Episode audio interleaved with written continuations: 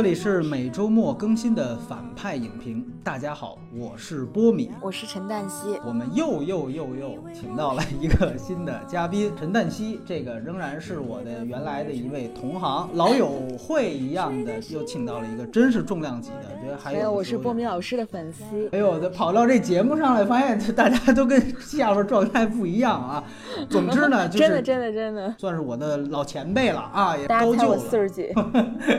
反正是很了不起就是了。然后呢，今天呢，我们来聊一部这个周末刚刚上映的新片，叫做《驴得水》。那在介绍新片之前，我们还是照例再说一遍。我知道老听众耳朵都磨出茧子来了，欢迎大家关注我们的公众号“反派影评”。我们刚刚在公众号里面聊完一个有关于十一月进口片的一期马后炮，三十分钟的节目，只在公众号推出的。那当时因为大家都知道十一月份现在忽然一下子进口片狂轰滥炸，所以我们也因此聊了一期，在那期节目里也说了十一月到底有什么电影值得看，而且明后天我们也会在这个公众号独家公布十一月份的节目单，十一月份具体聊哪些电影，绝对有你想不到的电影啊。嗯，然后闲话少叙，我们就开始说这个电影的影片信息。那第一就是这个片子的推断分级，我个人觉得它其实如果在北美的话。它其实是一个接近 R 级的水平，嗯啊，为什么这样讲呢？因为首先它里面的粗口非常多，嗯，而且呢，其实还有不少的有关于性的露骨的台词和话语，没错，啊，比如说像有公共厕所这样的词，啊，这种词真的是我看的时候真的有种看香肠派对的感觉。所以这个片子其实是从包括台词，包括他所讲的事情，全方位的应该是一个限制级。而且我这里再强调一下，不是非得有漏点。才能算限制级啊！这些台词在一个有分级制度的国家已经足够限制了。然后删减的话，其实这个片子到目前为止没听说。因为审查的原因啊，被迫删减了，就像黑处有什么一样，没有。那只是说主创可能曝光了一些，比如说什么，呃，几个人物有接吻戏啊，还有什么跳崖的戏啊，说删了。但这个都属于正常的删减范畴。我们知道电影永远都是拍的这个偏比是非常大的啊，所以这不新鲜。呃，然后呢，这个片子都是二 D 版，那还是这句话，二 D 版只要是二 D 的，我们就都值得点赞，就都值得啊，给个表扬，对吧？以后这个环节。我们就负责给任何没有转三 D 的院线片点赞用啊，所以说这里边先给驴得水点个赞。涉及到这个影基本转三 D，对不对？对对对，非常非常非常讨厌。对，涉及到基本的这个影片信息，国别是中国内地，当然，然后它出品方，其中最大的一个出品方，大家也应该知道，就是开心麻花，嗯，应该也是这个片子能够如果获得票房的话，应该是一个最大的一个招牌。那么之前开心麻花的一一个啊，这个所谓的票房黑马就是去年十月份的那部《夏洛特烦恼》啊，待会儿我们可能也会聊到那个电影。那但是这个本子本身是根据二零一二年左右的一个同名的话剧改编的，没错，那也叫《驴得水》啊。它的编剧和导演呢都是两位。是周深和刘露，一男一女，而且都比较年轻。他们俩也是话剧的对应的导演。那主演方面呢，基本上也沿用了出版话剧的一部分的主演。比如说，这里面最主要的这个女主角就是伊曼的饰演者任素汐，她也是话剧的饰演者。然后这里面像大力里面演校长的，嗯，而像刘帅良是里面演周铁男的哦，还很有意思。像裴魁山这里面好像就是演自己是吧？那名字没变。对对对，啊，这里面演对对朱军。然后呢，阿如娜。呃，算是一个少数民族，是典型的这里面演铜匠的，以及。啊，其他的配角我就都不一一介绍了，里边还有个王坤啊，好像很很很抢戏啊，是这个我觉得铜匠媳妇儿，铜匠特别抢戏，特别是铜匠唱少数民族歌的时候，好性感。然后呢，这个片子的首映日是十月二十八号，和《但丁密码》同一天上映。两部片子都是跟丁有关，大丁丁和小丁丁。成，那我们 是不是好多期的高逼格的节目毁在了我这个 low 逼手里？没关系，你可以畅所欲言，因为。因为我们有后期剪辑啊，千万别给我剪了，就靠黄段子活下半生了。我们 来下面进入打分的环节。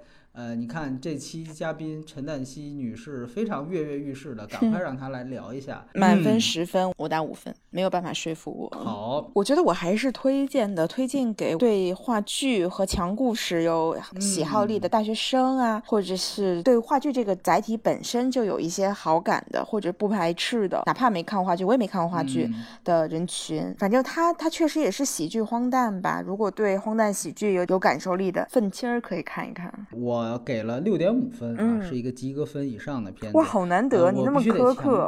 哎呀，是吗？我有吗？我都很宽容的。是这样，呃，我给大家一个参考，就是在院线片的维度呢，其实我知道陈旦希很喜欢的《七月与安生》，其实我打的也是六点五。嗯，我还蛮喜欢的，我觉得我能给到八。哎，所以呢，就今天不一样。然后我觉得它肯定显然是强情节，像刚才陈女士说的，然后还有主题，它其实。主题有很强的社会表达，在这一方面，我觉得它远超《夏洛特烦恼》。是我同意。呃，我我还有另外两个参考的分数，《夏洛》我记得我当时应该不是给了五分，就是给了五点五，反正肯定不及格。《夏洛》当时，而且我觉得如果在那个时候就有反派影评的话，《夏洛》绝对会是一期《釜山行》加上湄公河的火力啊！我对那个片子意见非常大。那么，呃，像同时还有翻拍话剧现在也深陷官司困扰，是不是？诽谤。然后 对，然后呢，同时完全翻拍话剧的，像国产的《十二公民》。我给的是四分，嗯，所以大家可以对比一下这个分数，呃，但是我也必须得说，驴得水也因为社会表达这方面，所以它给电影本身也带来了很多的问题，而且这个问题并不小。那总体来说，在推荐方面，我觉得它是属于那种很值得一聊，不然我跟陈女士今天不会做，对，它很值得一聊。但是是不是值得花钱一看，是需要斟酌的。首先，我个人觉得。如果你特别期待夏洛，看想看夏洛第二，那我觉得你可以不用看了，因为他们在价值观方面，在说的事儿方面，在年代背景方面，在包袱上面，全方位跟夏洛都不一样，他没有那么多。呃，搞笑的地方，说白了就是包袱没有那么多，而且尤其是到后面，其实很大程度上已经偏离了闹剧这个类型了。然后呢，如果注重比如说电影感的那样的影迷啊，也不用看。总之呢，我个人觉得《驴得水》它并不是什么爆笑喜剧啊，虽然这个爆笑喜剧本身也是是个伪概念。但它呢是和夏洛完全不是一码事儿的，所以说这个是我在推荐环节想说的，大家自己斟酌。然后呢，今天我们流程也跟以前一样，在接下来在剧透环节分剧情、人设和外延环节。那在外延环节呢，我们可能会聊一聊话剧、电影的改编啊，我们也可以延展的去聊一聊。那今天这就是今天的节目的流程。那接下来我们就要进行剧透。那个人觉得呢，这片子你要看，因为它是一个强情节的剧，所以还是不要往下听。首先来聊剧情。我是去看之前，我都不知道它的年代设置在那个年代，我以为是一现代题材，因为它海报做的还还。一开始，特别是没有人物海报之前，我我一直都以为《绿豆水》是一现代题材。进去之后才发现，哦，原来还是一个有时代感的故事，那就已经 有点落空了。然后，然后呢，他上来吧，反正我是一个那个外貌协会，我一上来就是一个灰不啷当土山，我就有点害怕。而且我看的还是特别的行业场，就是厂子里所有人都得打打招呼，提前就是那样的，特别不好意思表露。对对对，不好意思表露说，哎呀，我这么无知，完全没有做功课，往一屁股坐了。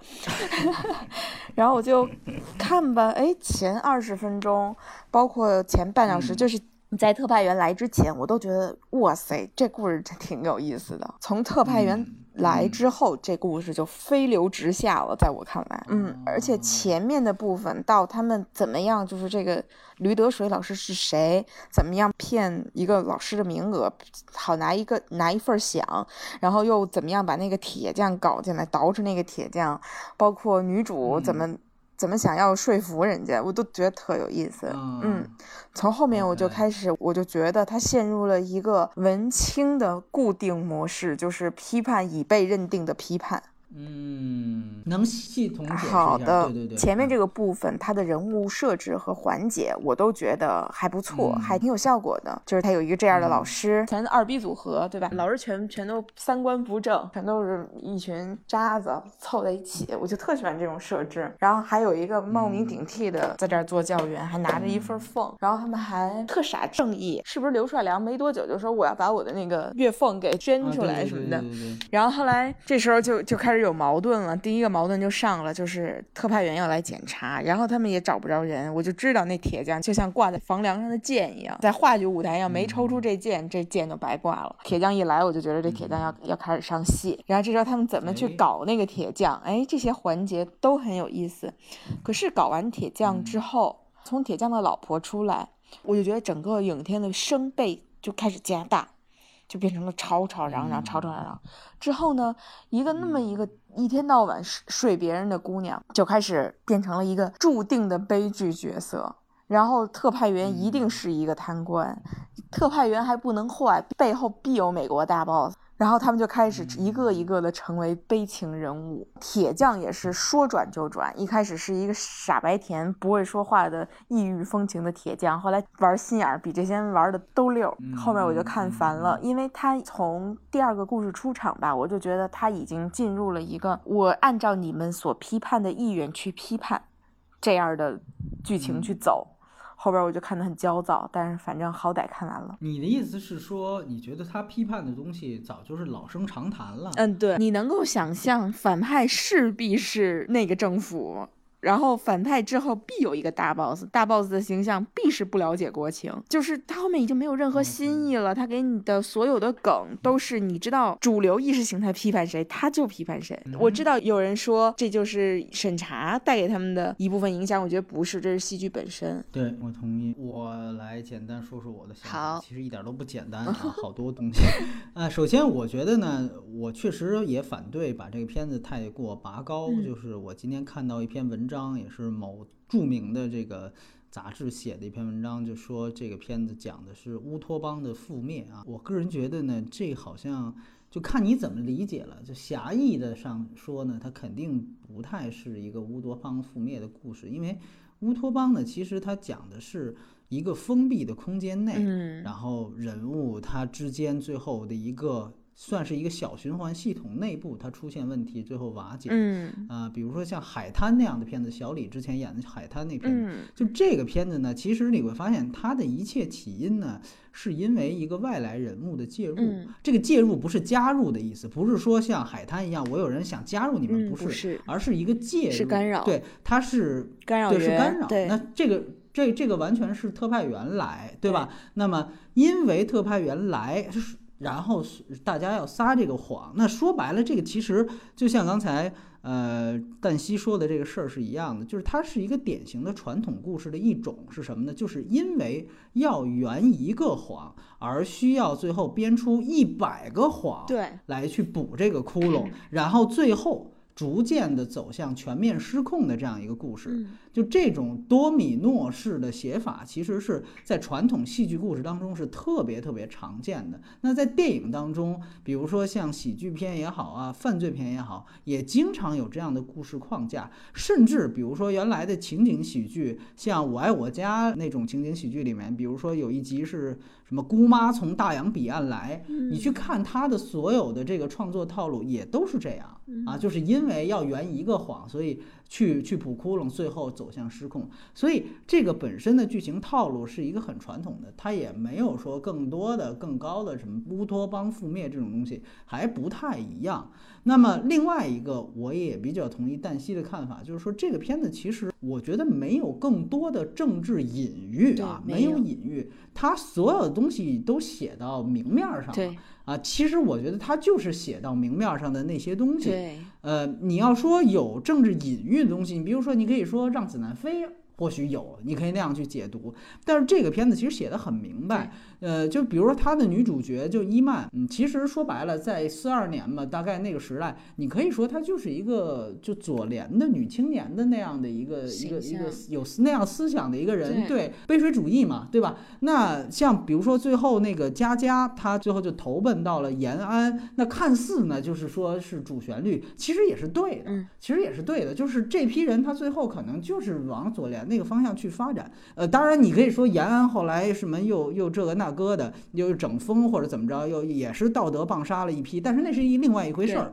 总体来讲，当时的社会风风貌基本上是差不多的，所以这没有什么隐喻，它就是写在明面上的一个事儿。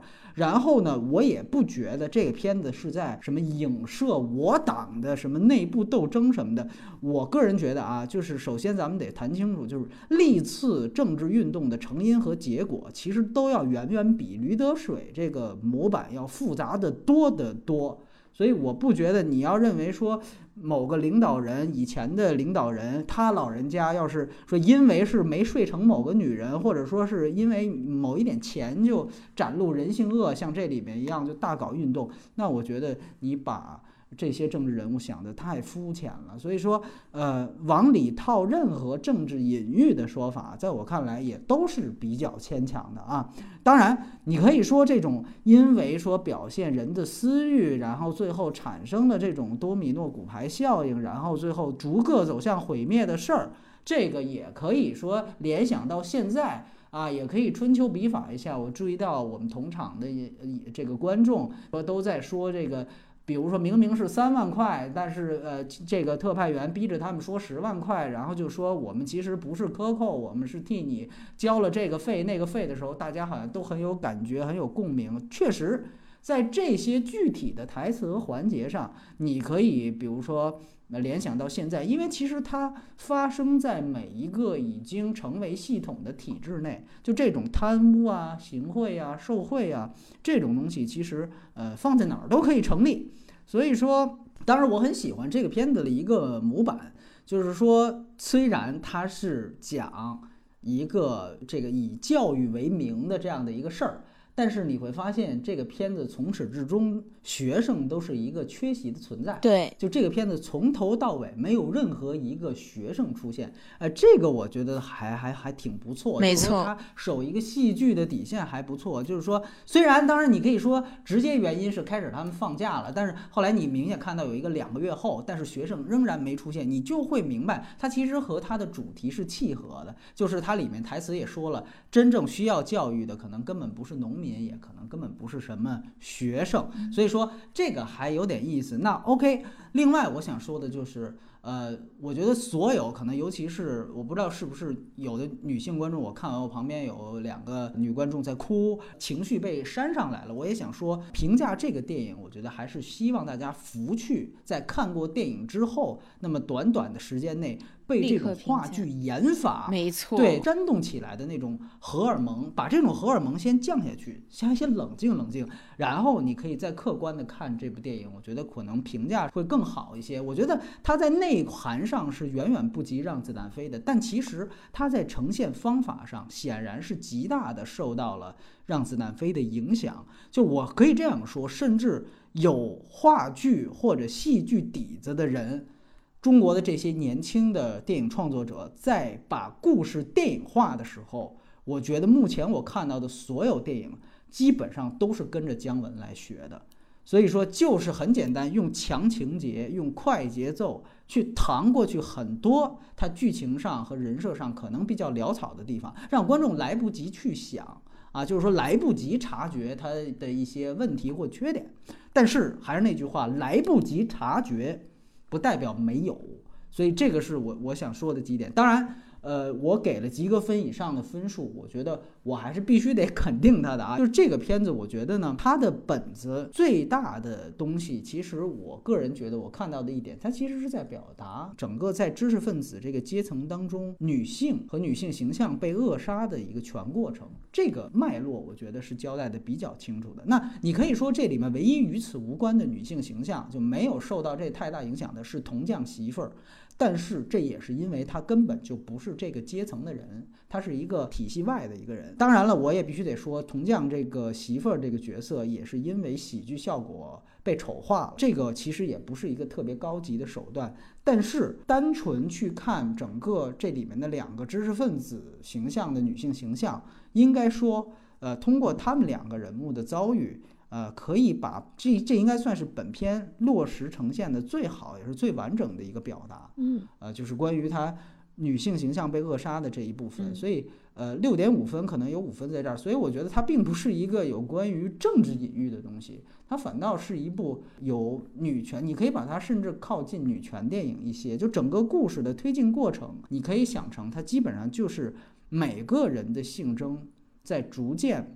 逐一被阉割的过程，那这个其实是无论男女的，就是说每一个人物他如何被体制驯化，那么肯定是先阉割性征，那么自然最后人性就不复存在了。那这里诉诸笔墨最多也是最具有悲剧性的，显然就是伊曼这个形象，女性形象。那具体在性征上，它其实也包括明喻和暗喻的两部分。其实很简单，所谓明喻就是明着说的东西，就是里面它不断头发这个符号的运用，嗯，它其实就是女性。的一个性征的体现，就是女性被迫啊，注意是被迫这个剪头发，它其实就象征着女性的性征是被阉割了。那么一个暗喻其实是枪，这个是对应男性的，甚至不是电影、戏剧都是通用的。枪在大部分的故事当中都是男性性器的一个喻体。所以说，你比如说这里面周铁男。铁男的阉割就是在他对于枪的态度上，那么他台词也说了，就是说有枪的人才有种。其实很有意思，就是“铁男”这个词啊，本身也很有趣。因为大家如果看过日本最有名的一个那个邪典片的话，你就知道“铁男”是他们那个邪典片的片名，讲的是一个镶着钻头性具的人的故事啊。就最牛的一个镜头就是那个钻头性交的场面。那这里面就是叫叫铁男的这个人，他其实也是这个片子里面最有种啊，或者前半段最爷们儿的一个男人。那么通过他的倒戈或者他的被阉割，其实就能很说明这个问题了。但是，呃，这里面怎么体现女性形象的，或者说怎么体现她的女权性？我觉得是在于，你可以看到最后，即便四大皆空了，但是这个片子里面的男人其实基本上都没付出什么成本，就基本上无需付出什么成本。几个人到最后还是可以像当初一样啊，一起击掌，一起上课。但是这个片子里的女人。却因此不是毁灭就是逃离，所以说这个其实你包括像最后呃这个伊曼是开枪自杀，那么你可以可以看出这里再次强调出枪的这个男性性具的符号，一个女人最终倒在了男权的象征之下。那其实你看男人其实在这里面没有什么没有什么损失的，但是你如果再去细细的去捋一下这个片子，你会发现其实完成。校长，也就是完成保护学校的这个每一个谎言，每一步都是建立在女性形象的巨大牺牲上的。那么你也可以看到，像伊曼，她其实是因为要留住铜匠照相。那才去跟他睡觉，对吧？才有说服那件事儿。那么也因为要在美国人面前不戳穿伪装这个事儿，所以他在后面才去伤害铜匠，才说了那番非常过的话。那当然到后来也是为了呃顺从特派员的意思，顺从体制的意思啊，让铜匠留下来，因为那个时候铜匠已经变了。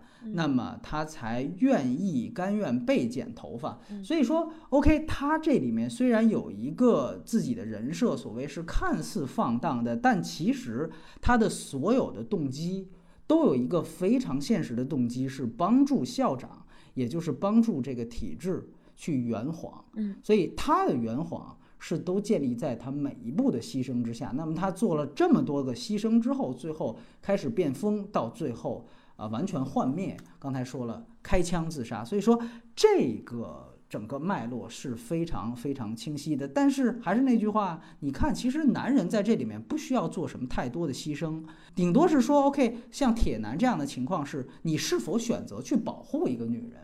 或者不保护。那么你如果说像他一样那么横，那可能才会招致祸患，才能可能会被人对着你拿枪吓唬一下。但是也不是什么本质上的伤害。所以这个片子其实我觉得最大的一个呃交代的比较明显的是在女权这一方面。当然，我觉得呢，除了这个东西之外，它在剧情层面。也有一些问题，这个问题呢，我想先说一个啊，刚才提到的他的这些表达，其实是跟他的幽默桥段是断裂的。啊，这个我觉得必须得得得承认，因为这个片子大家进去还是当它一个是一个喜剧片来看，那么而且我必须得说啊，像这里面可能最搞笑，大家觉得最好笑的，甚至被他做成周边产品的，像说服是吧？像这样的梗，包括像包头，这典型的就属于谐音梗。那我们都知道，谐音梗是所有喜剧包袱里面段位可能最低、最不费脑子、也最初级、最 low 的这样的一个喜剧手法，对吧？而且就拿它最大的梗说服来说，这个谐音梗的幽默效果其实是靠它下面的字幕传递给观众的。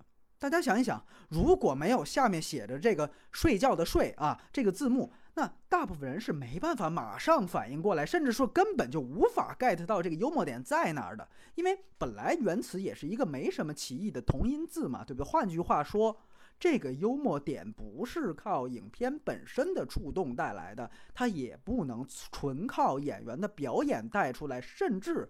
都不是纯靠台词带出来的，而是必须结合这种字幕的这种盘外招。但当然，还有一部分人说，那我之前我看微博、微信的时候，我就已经知道这个热词效应了，然后宣传也都说了，我预告片我也看了，或者说我之前就看过话剧，那这也不是电影本身带出来的呀，这是你接受影片宣传物料的这这样一个效果的体现，它与电影本身。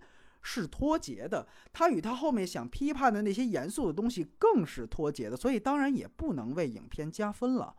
那像其他的这些谐音梗，就是还有什么什么去你的吧，什么这个那个的，这个都是非常初级的台词性的包袱。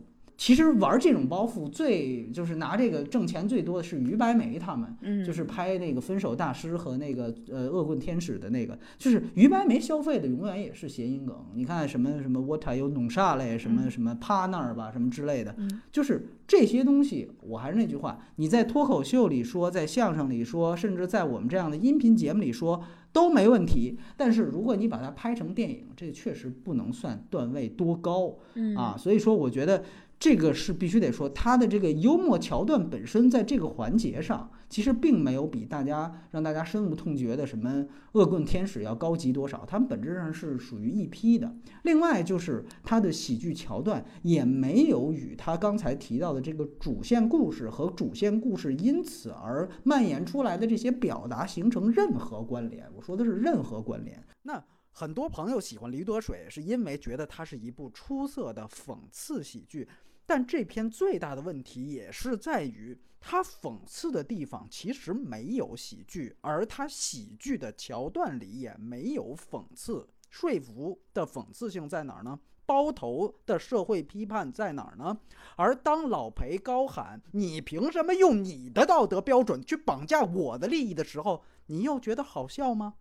它的讽刺性和喜剧性在影片的大部分时候是断裂的，只有极个别的什么要不要算丧葬费这种还有那么点讽刺，但整体上是平行状态的。而真正出色的讽刺喜剧，讽刺和喜剧这两者应该从始至终是相统一的，是形成合力的。比如说咱们看《鬼子来了》啊，这片儿。你像里边村长那几个老前辈、老长辈，他们审日本兵的桥段，其实都很搞笑。但那几个很搞笑的桥段，恰恰也是把中国农民在当时的那种愚昧、那种劣根性表现得最淋漓尽致的段落。那么，他的批判、讽刺和幽默都是融为一体的。这么说吧，讽刺喜剧应该是讽刺和批判本身就应该是你这个片子里最大的段子。这才对，所以这就证明《驴得水》在类型元素的捏合上是不太达标的。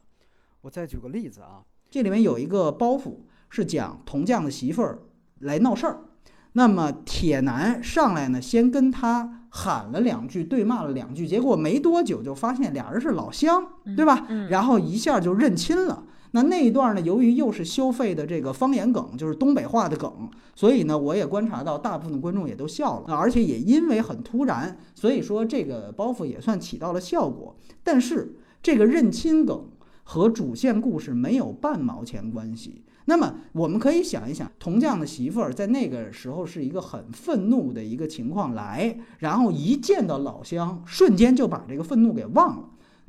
那么 OK，你可以说战乱时期确实又从东北到关内，确实这个呃见到老乡不容易，或者怎么怎么样。那么我们想，也因为如此，那为什么铁男和这个泼妇，就是这个铜匠的媳妇儿的老乡梗，在后面就没有发挥作用了呢？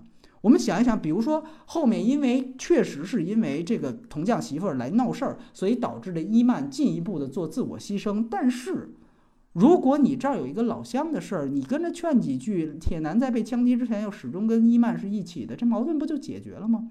泼妇被塑造的这么无知，战乱时期老乡能说得上话，这是非常正常的一件事情。所以你会发现，整个这个老乡梗在那儿起到一个包袱的作用，然后在这之后。就没了，这事儿就不提了。这是这个电影喜剧桥段和主线故事脱节的一个非常典型的一个例子。它大量的喜剧桥段跟它的主线是没有关系的，而且甚至是如果你要把它建立联系，你的主线故事甚至都顺不下去。所以这个我觉得是它在剧情上面。比较大的一个，我想到另外一个片子，也是我觉得被严重高估的一个电影是《唐探》，《唐人街探案》，它也有这样的问题，就是那个片子的整个悬疑线和那个片子宝强承担的大部分的类型脉络，就是幽默桥段，也是没有太大关系的。就真正的我们说这种喜剧悬疑片，或者说喜剧破案片，应该怎么拍？你去看看原来的《粉红豹》系列，彼得·塞勒斯演的那个是真正就是你因为蠢，可能最后歪打正着了就破了案，就这个是能把。包袱和悬疑结合在一起的，李德水同样有这样的问题。他把他的严肃的社会表达跟他的这个非常低级的幽默桥段完全的给脱离开了，这是他剧情上我觉得最大的一个问题。我先说这个问题，来问问。我特别同意你说的这一点，我觉得就是他这个剧本，因为在。在话剧舞台上，你是看不出，嗯，你会带着这个就就就就 OK 了，你就可以被，嗯，就被被忽悠了。因为什么呢？就是你在现场看这些演员表演，他只要蹦蹦跳跳、上蹿下跳，对吧？情绪激动，对你的煽动力。然后呢，不停的给你抖包袱，三分钟、五分钟，给你讲个黄段子，你就跟看相声似的就过去了。然后后面开始转身课，你就觉得，哦天哪，我不仅开心了，好像还得到了一些什么，然后你就心满意足的回家睡觉去了。但是在电影上你就受不了，因为它然没有任何电影语言和电影表达和摄影、灯光，我跟有些地儿焦都不对。画面都呲的，我都不说了，就这些就完全在电影上没有什么。但我觉得是什么呢？就是它是一个话剧班底出来的，你可以不说我在电影上。第一部就特别有想法哈，但是整个剧情就不连贯，让以至于就是，所以呢，它稍微有一个地方，你看它后半截为什么我觉得不舒服？刚才你说我也受启发，就是它喜剧梗铺不开了，你就觉得这个剧情就急转直下了。就我就想说，哎，夏洛就这个问题就掩饰了，为什么？因为那通篇都是喜剧，他只要一唱《一剪梅》，你就忘了说哦，这个地。其实看夏洛的时候，我也有时候会情绪就荡下来，觉得说，哎呀。这块好无聊，但你只要接下来又有一个 喜剧梗拉上去，你就你就你就被周围的环境所打动。夏洛就跟给你放了一场话剧的直播一样，所以你就忘记了。你说夏洛还是驴得水？都是都是这个问题。但驴得水因为不是后面就不是强喜剧了，所以这个剧情就撑不住了，说明他们在一个话剧的班底在做电影上最擅长的也就是剧本了。和他们的表演，他，那他还是在这个方面很有欠缺，所以我其实对这个片子就评价不是太高。对，就是你提到结尾的这个问题，其实你也可以注意看啊，就是说，确实这个片子面临的一个问题是在于，它到后半段喜剧包袱明显减少了，那明显减少之后就开始越来越。就是人性恶嘛，互相一个一个呃被诛杀、被阉割。那么到了后面这样的一个情况越来越严肃的时候，怎么办？所以他想出了一招，就是让我觉得有点生硬的地方，就是在婚礼就结尾的婚礼，就铜匠要和这个佳佳要假结婚了。那么这假结婚之后，突然就变成闹剧了。对，就一下子就是那个铜匠的媳妇儿又发挥作用了。他作为一个闯入者再次闯进来，然后把整个就又就说白了，闹剧就是整个这个场面就变得又是鸡飞狗跳。是对吧？必须得是配着强音乐，然后大家都得在一个疯场子里面互相追、疯跑，对，疯跑、高喊这样的。那我觉得就是他的目的其实是什么？嗯其实就是一种结尾的矫枉过正。就他发现了，哎，这个片子再往这么拍，就已经完完全全的类型上偏移了，怎么办？最后我就回归一个闹剧色彩，就把这个赶快就咱们来一发吧，就又赶紧回去了。但是说句实话，再到那儿看的时候，你前面搭建的刚才刚才提到这种层层步入毁灭的东西又没了。如果按照这个它前面的这些剧情的发展，就是一步一步按照特派员的这样的一个指令继续去圆谎的话，那按说剧情到婚礼应该是怎么发展呢？就是应该是 OK，佳佳被迫嫁给铜匠。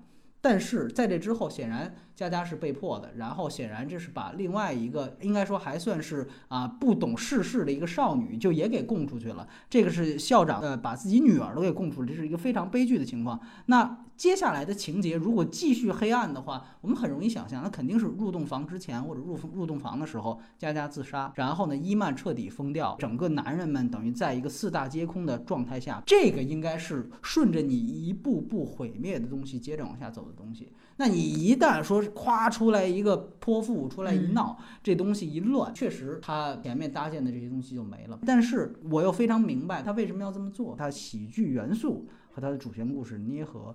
不及格造成的。OK，这是在剧情上的东西，我们可以呃来聊聊人设和表演。其实我觉得啊，他的人设在话剧上是 OK，但是在电影上呢也有天然的问题。但是这个可能我觉得这是这个影片里最相对最好的一部分了，因为话剧上的人设和电影有一个共同嗯。点，我觉得就是他们都比较符号化。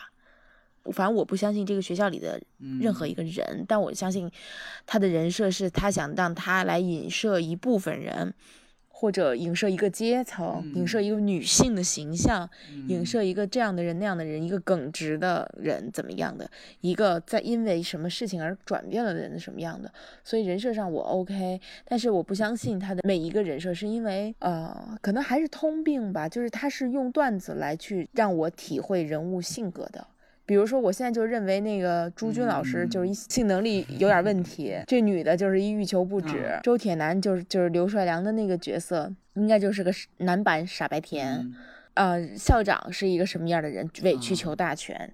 然后最新生活女儿是一个什么样的人？就是耿直，然后奔向理想主义。铁匠是一个什么？反正就是我我认为他们都是一张张符号脸，哦，我对他们没有任何感情。那我觉得好的电影是什么？就是你知道我我经常有的时候坐在沙发上，特别是因为任何原因嗯。睡不着，晚上想爬起来喝酒的时候，都会想起冬眠的时候那个沙发。哦，因为那个当时，你记不记得咱们在戛纳看的时候，那放着土耳其语，底下打着法文、英文字幕，三个多小时，我旁边老头老太太都睡好几起儿了，但我就一直记得那个 场景，就是那个沙发上的争吵，因为语言特别有障碍的情况下，我好像能够推断，他如果遇到一件什么事儿，他是他会怎么做，因为我好像理解这个人的性格。但是驴得水，我完全不相信他们人是真实的人设，我觉得他们都是一张纸，就是这种感觉，二 D 的二 D 的人设。不止片子是二 D 的，也是人设 2D 都是二的 D 的，对是吧？非常有意思的一个说法。那你谈谈表演呢？啊，我觉得这个任素汐一定会出来的，嗯，为什么呢？尽管他们所有人啊，除了青涩就是戏剧化，嗯。就是就是那种话剧化的表演，大吼大叫，嗯通信基本用靠吼表是吧？嗯。对对，嗯，以及呢，就是用表情去表演，这些都是都是大惊大喜，然后大悲，啪就跪，就全都是舞台化的那种哈。其实电影演员不这样，你看那个于佩尔在《L》里，嗯，他妈基本上就一张脸，但你哇，你觉得他每一个场景都不一样。呃，然后但是我觉得，但我觉得任素汐会出，为什么呢？一个是，就这风格的女人不多，在女演员上。哎嗯，对，说起这个，你看《夏洛》嗯之后，虽然沈腾和马丽可能在商业价值上多少都有涨价儿哈，嗯但是他们其实并没有被主流的电影市场所接受。为什么呢？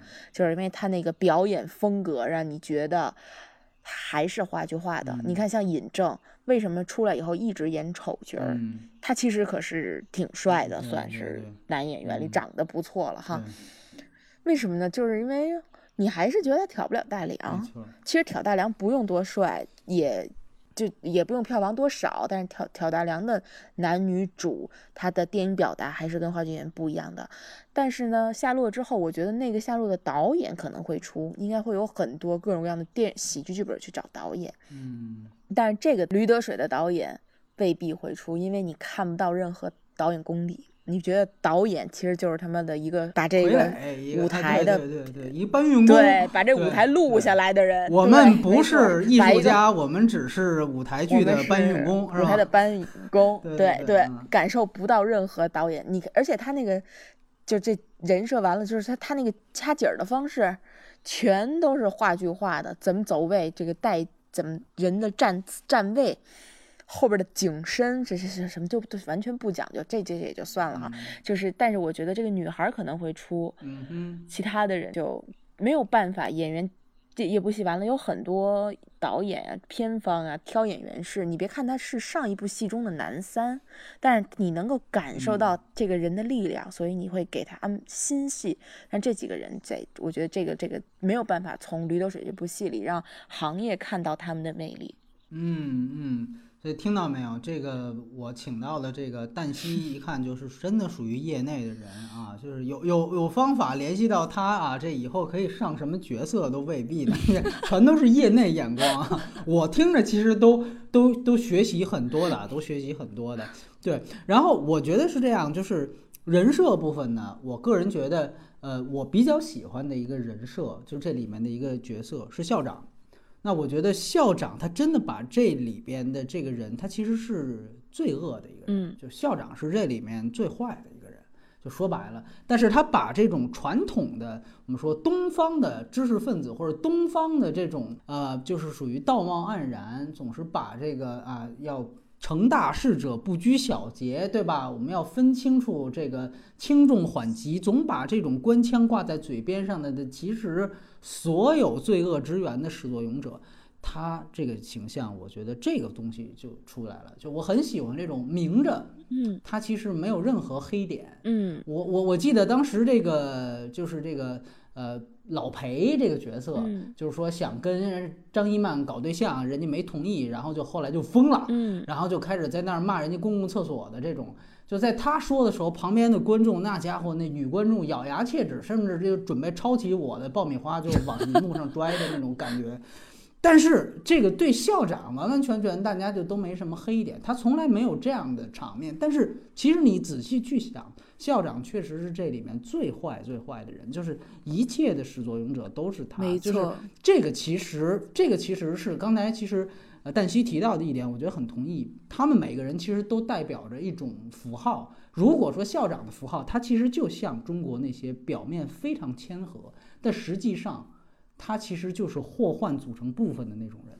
对，我不知道为什么啊。我我这里面瞎联想，我不知道为什么，我看到这个校长的时候，我老想到高洪波那张脸，我就觉得特别像，我觉得特别像，就是包括就是我说这里说说岔了一句，就是之前其实查南勇啊，查谢亚龙的时候都查到高洪波了，就是他确实是任人唯亲，他收钱，呃，让队员入，就反反腐风暴的时候都查到他了，就是因为他当时带队。打这个东亚四强赛，他三比零赢了韩国，结束了什么多少年的什么恐韩症，完了也平了日本没输，然后拿到了那个小冠军，最后就也也当然也加上查的人太多了，就没有追究他的责任。就其实我跟你说，肮脏的体制都是这样，总有一部分人是会被幸免遇难的，而这部分人可能看起来是老好人，但其实是非常恶心的。你像什么李永波什么的更是这样，没错，就是你你所以所以你看到最后校长。就即便永远，他自己也说，其实错都在他。对，确实是这样，错都在他。这个剧本我觉得写的也不错，就是其实他念叨的这个事儿，就是他本人的一个代言。但是你看他捅了这么大的娄子，最后你看，大家还是哎该组织一下，继续上课就上课，然后还可以继续的说给大家鼓鼓劲，就当没事儿一样发生。我特别喜欢就是《警察故事一》里面成龙骂他领导有句话，我觉得那个台词说的特别好，能够一能够一言蔽之，就是说一个人死了，你的下属死了，你只需要写一份报告，鞠三个躬。啊，假装严肃两天，然后该吃吃，该喝喝，对吧？但是个体本身已经不复存在了。那这时候你会看到校长这样一个非常谦和的人，他甚至能把他的女儿都牺牲掉。这个是特别，就是几乎是一个，你就可以想到，就是《三傻》里面那个那个校长，就意思差不多的，就是这个已经是完全。我们说这里面刚才提到了，每一个人都有被体制驯化的这样的一个节点，被阉割的这样一个节点，不是被剪头发，就是被假装开了一枪。但是校长其实是从开头。就已经是体制的一部分了，他几乎就是体制的代言人，所以我总觉得，就是说，当你说一切都是体制的错的时候，别忘了，体制是一个很虚的概念。嗯，其实所谓的体制。就是由无数个校长组成的，是，所以这里面校长这个角色，我觉得还是这里面比较立得住的一个形象。当然，你说伊曼这个形象，确实是这个片子几乎就是为了捧这个女演员出来的，我很同意。对，啊，是一个神女形象，对吧？那你也可以说，你从她的这个里面是不是能看到，比如说类似于。为了一个大事，最后把他牺牲掉，那他是不是像王佳芝那种感觉？你也都可以去去做联想。我觉得，因为本身戏点就都在他这儿，所以都啊，我觉得都还算是中规中矩。但是我个人觉得，就除此之外，大部分的人设。我个人觉得是有一些问题的，甚至可以说坍塌的。嗯，刚才其实你提到一个很好的一个问题，就是说你觉得你就是不信，嗯，很多人的转变你就不信服，嗯，哎，我觉得这个其实是可以作为这个片子就是谈他人设的一个一个共重点。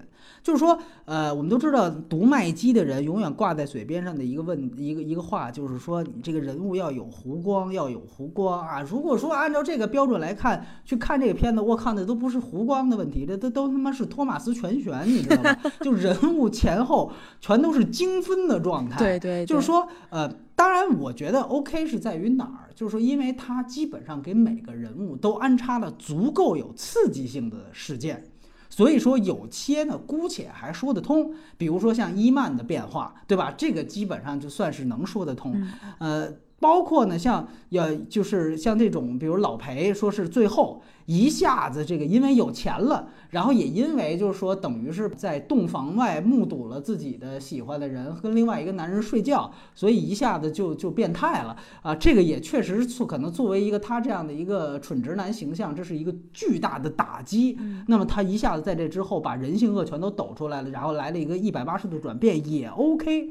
但是我必须得说，你如果服下那些荷尔蒙的东西，你仔细想，很简单。比如说像这个老裴，之前他跟伊曼在影片最开头，其实他俩是一个炮友关系，没错，是一炮友关系。而且他俩在调侃的时候，这个片子用的是性喜剧的拍法。我估计他原来话剧也是这么讲的，就是不断的在这儿铺荤段子。说白了，就是因为要交代啊，这个前面逗观众笑，所以。把他俩的关系就是用来是放荤段子用的，所以前面是一个兴趣剧拍法的炮友关系。结果到影片大概三分之一的时候，因为特派员那边啊说了一句“去你的吧”，所以两个人分别退场，退出了那个教室，然后就直接插入到了一个室外戏，就进入到了一个特别生硬但又特别重要的一个爱情桥段。啊，这个爱情桥段就是先是伊曼在那儿大段的唱歌，基本上把那首主题歌全都唱完了，就是莫名莫名其妙，对，莫名其妙。然后用的也都是这个呃，可能是后期配的音，就全都是啊这种就我是歌手的这种唱法。然后呢，就是一下子跟前面的整个对对对对都有回音的那种，然后一下子跟前面的这状态就前后不搭。然后呢，再加上就是。一下子这个老裴的这个交代，包括你记得这个什么能下雪吗？就是这种浪漫的桥段，就来的也是莫名其妙。就是前面两个人拍两个人的关系是性喜剧的拍法，是一个 R 级喜剧的拍法，到这儿就一下子就变成一个就是又又散花又怎么样？对，少女时代受得了吗？少女时 对对对，这东西我就觉得一下子这个。嗯，他们怎么怎么由炮友关系就变成这个东西？这个确实是比较生硬的。所以他最后你会发现他的问题还是他的闹剧元素跟他的主线故事，它在融合上有很大问题。包括你那边等于是特派员第一次来，然后这个铜匠压根儿就。就不行，就是冒充的。你这是一个巨大的危机性事件，观众都看出来，要看你怎么样去解决这个危机性事件的。你中间这话没讲完，停下来，然后你先来唱了这么首歌，这个在整个这个剧情编排上，其实从电影角度来讲，也是有一些一定问题的。嗯，所以说，呃，还是那句话，你前面。拍炮友是为了要这个向观众授这个荤段子，你就不顾后来你因为要展现人性恶，然后铺垫的必要爱情桥段到底是不是跟前面所匹配？等于老裴跟伊曼的关系在这个片子里面一个短短电影里面来了两番儿，是他们变是三个是三种关系。对，所以这个我觉得实际上是另外一个问题是铁男。铁男的问题在哪儿呢？就是说，OK，这个人物的转变大家看的都很清楚，其实就是说他阉割之后，对吧？嗯。呃，然后呢，就把他阉割之后，他就开始为体制服务了，也为这个特派员端茶送水的。因为你看，比如这里面我为什么说阉割之后才算是被驯化，就是在于最先给特派员打伞的就是老裴，因为他其实在铜匠跟伊曼洞房的时候就已经被阉割了，那那那个就很很明白了。当然，你也我也非常明白。冲这个呃铁男假装打的这一枪也是杀鸡儆猴，这些都非非常明白。但是我们谈到铁男他差点被枪杀的这个事儿，其实他本身编的是非常潦草了。我们复盘一下，其实他为什么挡在那儿被人开了一枪，就是因为特派员要吃驴肉。那要吃驴肉呢，也也没人说不同意。校长说：“那你去杀头灰驴。”结果铜匠站出来说：“不行，非得要杀驴得水，要杀那个黑的。”那那个他的女儿佳佳就去放驴，结果忽然一下子铁男就不知道怎么回事，就一下子站起来就横刀立马在那儿，然后就被开了一枪。你现在去想，这段情节非常糙。第一就是说，你从人人物的角度来讲，美国人在隔壁躺着。然后呢，说为了吃驴肉，灰驴还不行，然后就可能就杀个人。就这个从特派员的角度来讲，他的行为逻辑这儿都就说不通。就是特派员虽然不是什么好人，这里边没好人，但是你典型看特派员是一个根本不至于因小失大的人。说为了吃驴肉，我就我就打死一个人，这是不可能的。这而且从剧作的角度看，吃驴肉这件事儿本身就不是一个第一，它不是一个。对它，第一不是一个巨大的包袱，它没有说这里边说吃驴肉里边有一个满足类型元素的需要。我这儿说要搞一下笑，不是，也不是主线故事的一个关键情节点。这个驴在这个片子里面，除了一个简单的符号对位关系之外，基本上没有什么用。那你把这个情节成为了一个关键人物的一个人物的人性转变的节点，那我个人觉得，显然这是非常潦草的一件事情。这个我觉得是说他其他大部分的人物，呃，有比较大问题的。这个其实也确实你都需要 OK，把你刚看完电影那种嗨劲儿就先冷静一下，你再去想想，确实是会有这样的问题。包括呃，刚才其实旦夕提到的这个问题，我很同意。就这片子确实话剧腔啊严重。我这个人呢，我确实我本身对话剧腔就非常反感。但是呢，后来我发现，其实不只是我反感，所有人都都看出来这些。其实呢，他这一点也是跟《让子弹飞》毛病一样。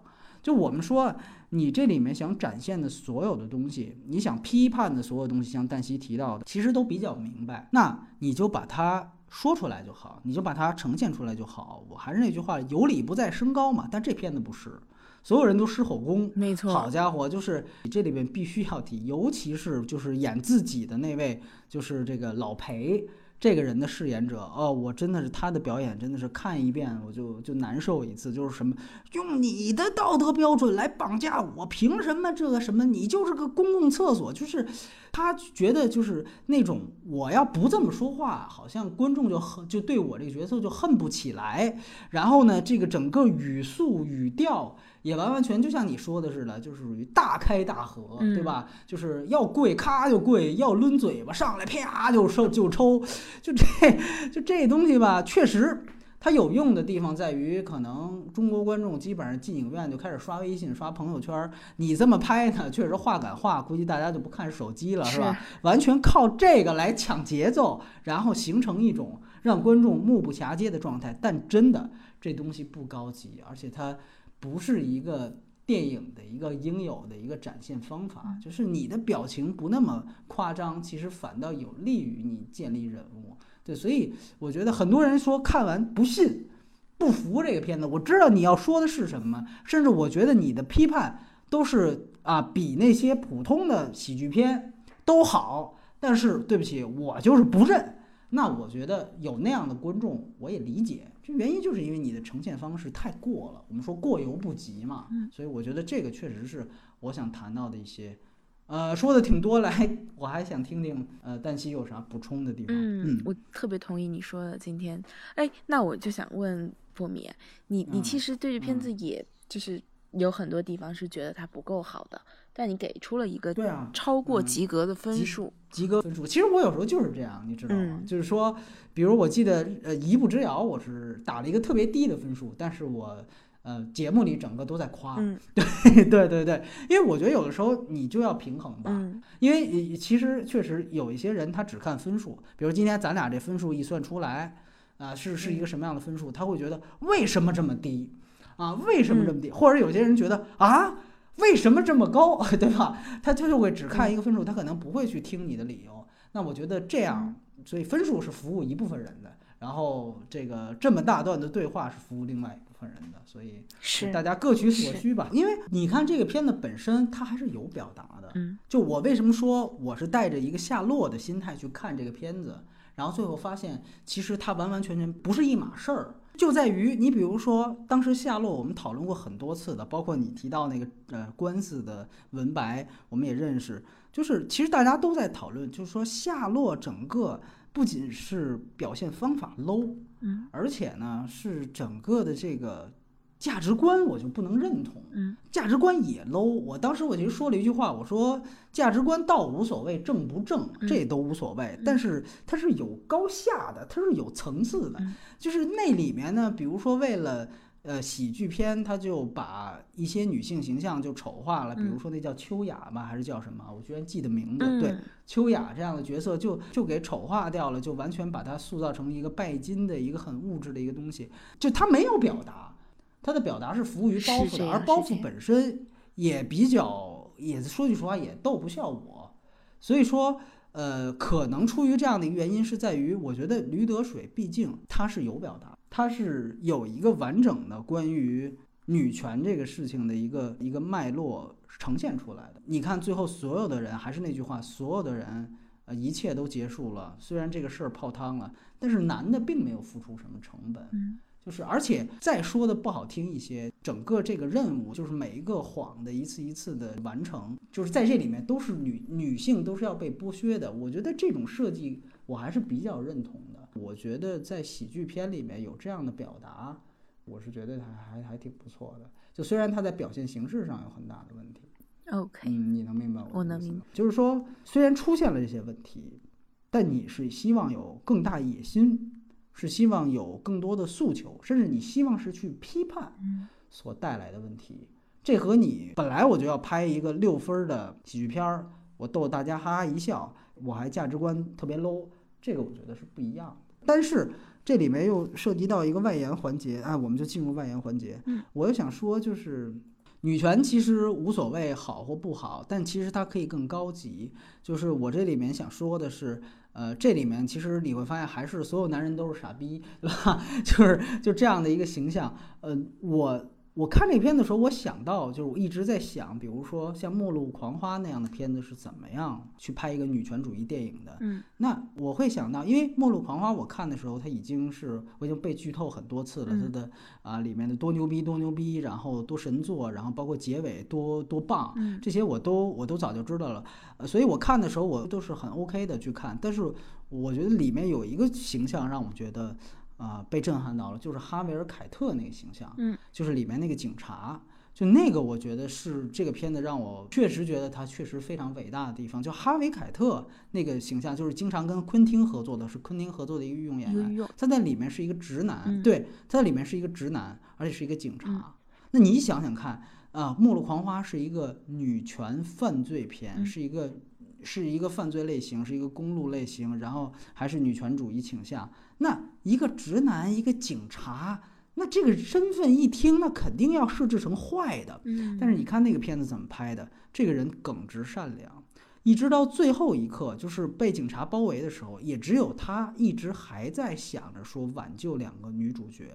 而且他的动机，所有的方面确实是出于一个本职工作，一来是不出挑，二来也是一个没有被过黑的形象。我个人觉得那个形象让我一下子明白，哦，你看，即便是《末路狂花》这样的一个，大家一一听这个电影，现在成了女权电影的一个标杆了，但是在里面仍然会有一个男性形象是这么健康，是这么善良的。某种程度上，其实你有这样的一个人物，不是说我这片子要拍女权，我就把所有男人写成大傻逼，而是因为哪怕一个直男警察想在一个男权社会下去挽救这个女主角，哪怕有这样的好人，但是都无法阻止他们最后走向末路。我觉得这个显然是更高级，这个比你把所有片子里面的男人都写成特别坏，就所以你返回去看《驴得水》，可能稍微有一点点。遗憾的地方是在这儿，就是说他还是到到最后，每一个男人像你刚才说的，铜匠到最后变了之后，也成为一个就那种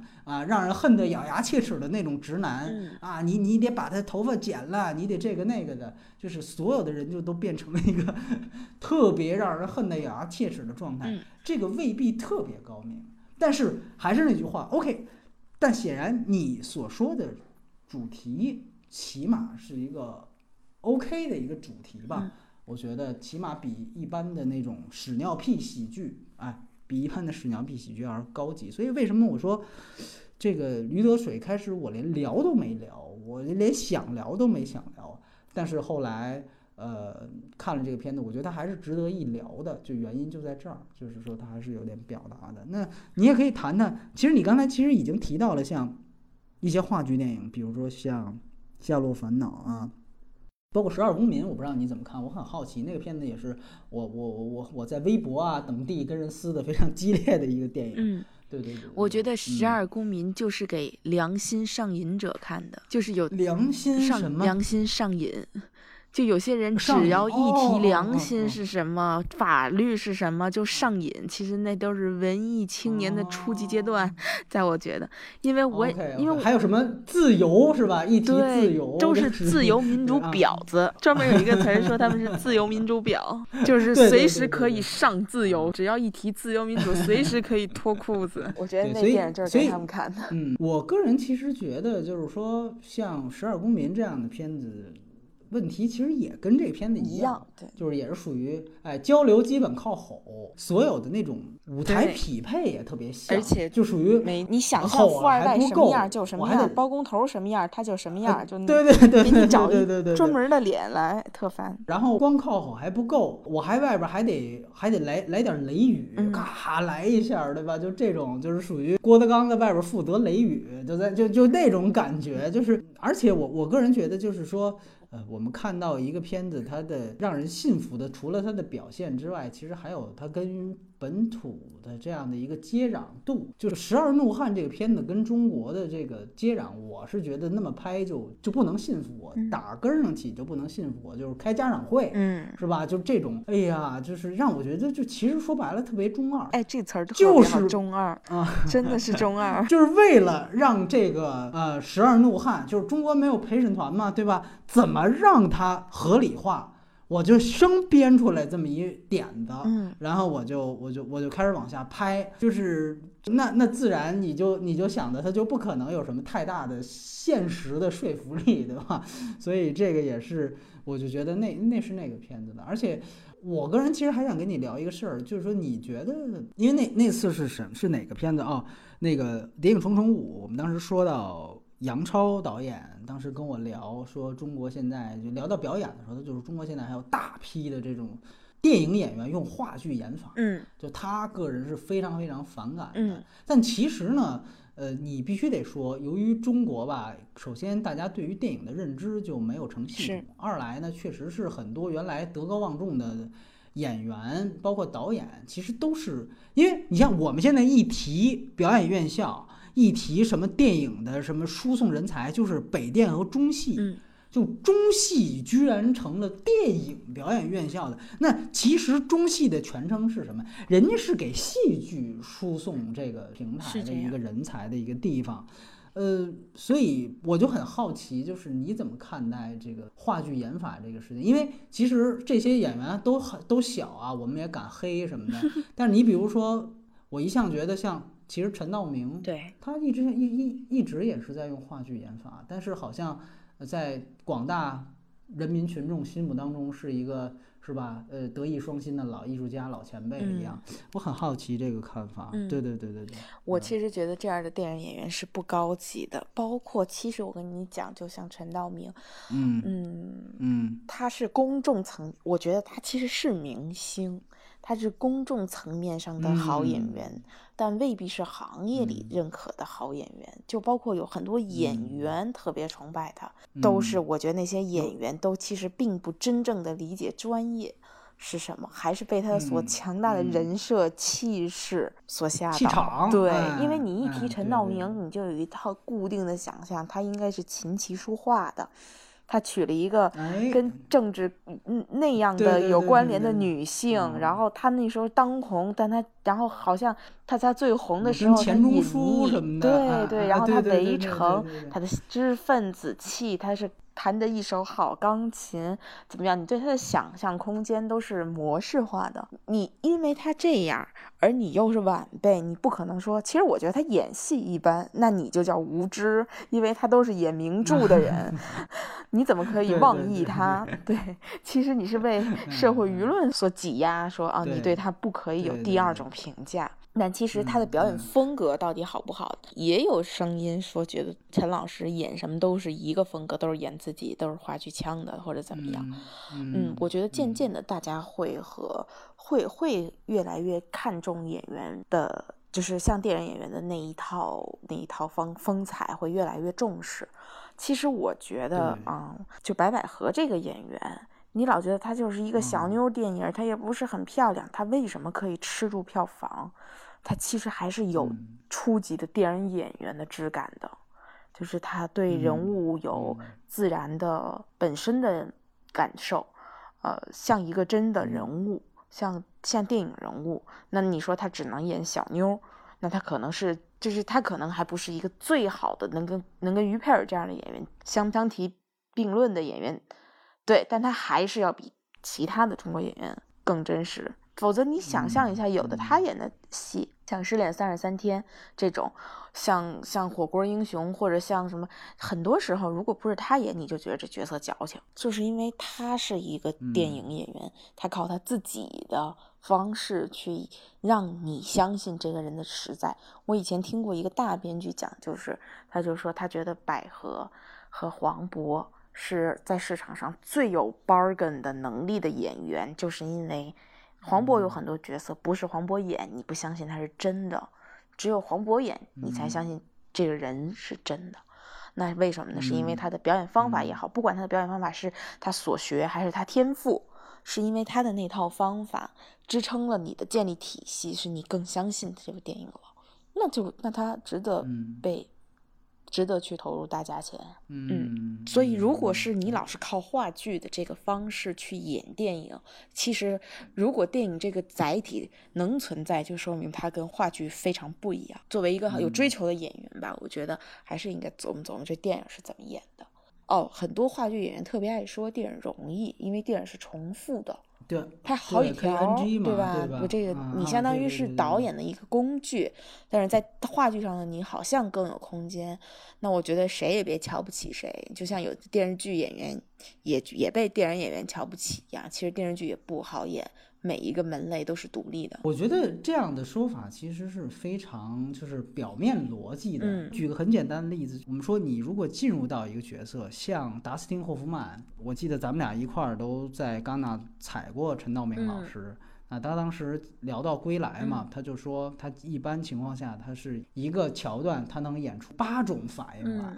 然后呢，他供导演来选，就比如说我分十个档，我先演个十档，我再演个九档，最后我演演个一档。对我演一愤怒，我再演一悲伤，你挑吧。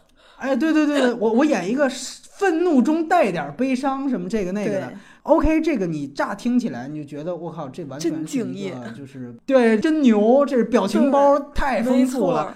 但其实你不觉得，如果在达斯汀霍夫曼那，这是不可能存在的，因为他进入到了这个人之后，这个人在那个情况下只有一种反应，是因为我是这个人，这个人在这样的情况下只会做出这一种，对我没有第二种反应，对。我没有第二种反应，没错。第二种反应呢，不是我演了，你找个其他人演，可能有第二种反应，我不管。我体验到了这个角色，在那个情况下只有一个。那你怎么能演出十个档来？那就证明你是在用技巧。所以有的时候，为什么说话剧演员虽然说不能 NG 有功力，但其实他很多的功力是表现在技巧的功力上，就是说他其实不用。非得进入到每一个角色，我不用体验每一个角色，我是有很多表演技巧，就跟说我们写作有写作技巧一样，没错，开车有开车技巧，我是那种技巧解决这些，对吧？就比如说我这片子，还是还是跟写剧本一样，这剧本我是想挣钱，我没有多大的真情实感。我说我拍一爱情片，我压根儿就不认同他俩爱情，但是我看了一堆工具书。我对这些美丽的衣裳，我知道什么时候观众一看到那儿眼泪就得下来。看你，那这片子可能能卖。对镜贴花黄，因为你这里面没有。这夜色太紧张，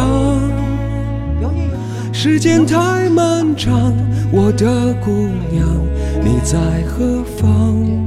我个人觉得这个，眼看天亮。都怪这夜色撩人的风光，都怪这吉他弹得太凄凉。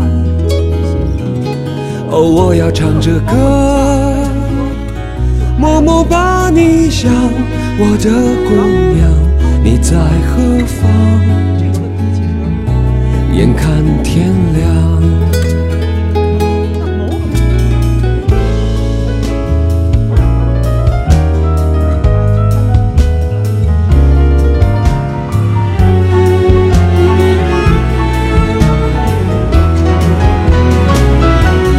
怪这夜色撩人的风光，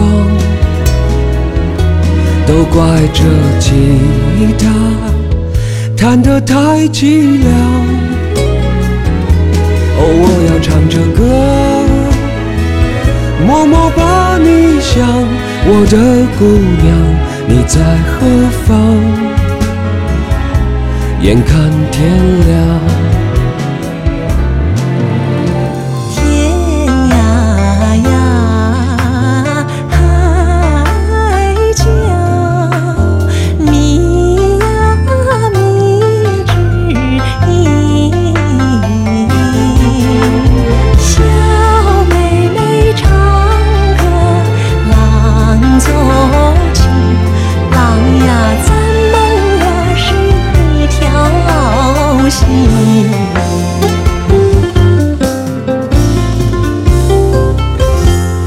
怪这夜色撩人的风光，都怪这吉他弹得太凄凉。哦，我要唱着歌，默默把你想，我的姑娘你在何方？眼看天亮。要你在我身旁，我要看着你梳妆。这夜的风儿吹，吹得心痒痒。我的姑娘，我在。